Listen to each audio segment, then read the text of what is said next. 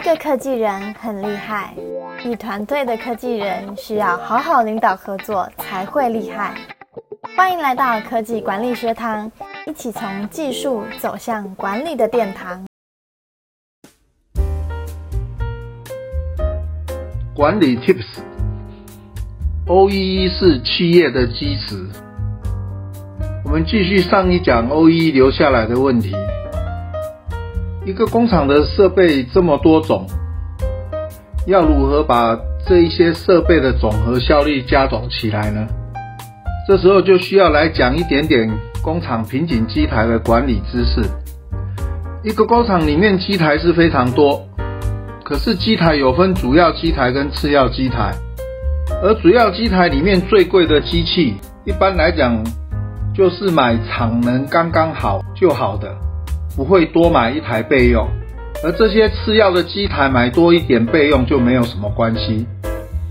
就好比波音七八七一台飞机都非常贵，每台都要多多载客，加油机就不会一直用到。这些最贵的机台本身在生产的流程里面就会称为瓶颈机台，它的产量决定了整个厂的最大产量。其他便宜的机台做再多，过不了它的瓶颈也是浪费。所以只要我们针对瓶颈机台的 OEE 做好绩效的管理，它就代表是整体工厂营运绩效的表现。举长龙航空为例，假设它的七八七机队。最贵的当然就是飞机，那附属在飞机里面相关的微波炉、清洁设备，还有地勤的加油机、保养制具、资源的空厨等等，这些都是次要的设备。他们是以满足飞机可以出勤务为优先。这些服务再充足，能飞几架次全看飞机的架动率。所以在设计这个机队的时候，绝对是把最多的钱用在买飞机。所以七八七飞机就是所谓的 bottleneck machine 哦，管好这些飞机的产出，就是最好营运绩效的管理。企业获利有两种形态，一种是业绩加总型，一种是生产协力型。业绩加总型可以把每个人的贡献加在一起，算成总体的。啊，譬如房屋中介业，有十个业务员，有九个业务员，他们一个月都只卖出一间一千万的房子。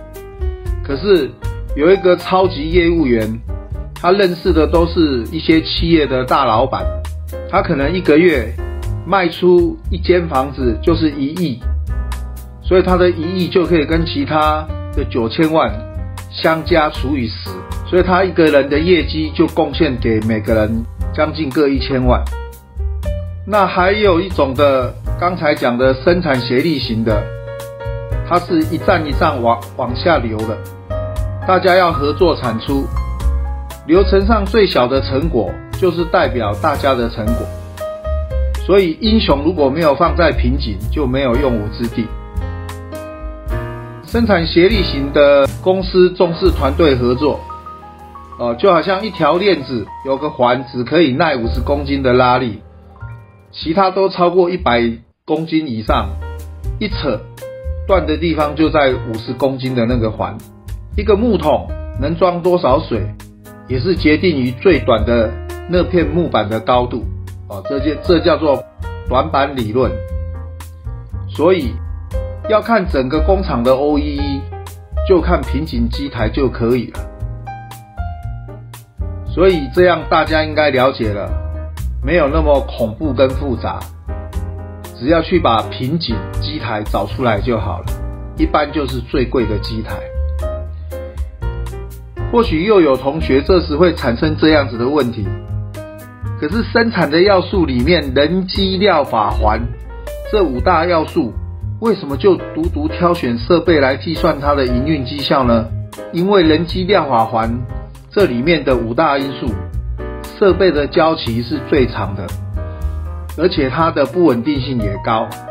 当工厂人力不够的时候，可以用加班费来弥补；材料不够，可能有短期的影响，但是也可以用加价购买，跟用空运赶快把它进口。可是如果设备没了，就是没了。我们不可能去临时生出一台设备，也就是设备的可控因子完全操控在设备供应商的手上。当订单来的时候，我们可以用其他各种掌握在自己手上的方法去满足客户的需要。